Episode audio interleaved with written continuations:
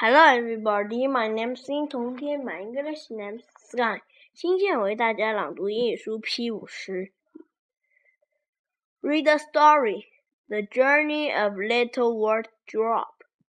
Little water drop lives in the sea. It is raining.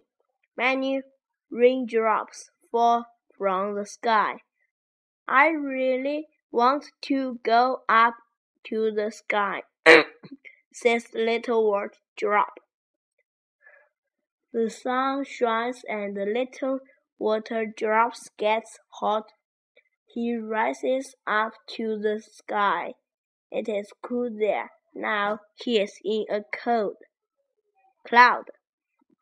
Little water drops flies over rivers and mountains. One day he sees some trees. We are thirsty, says the trees.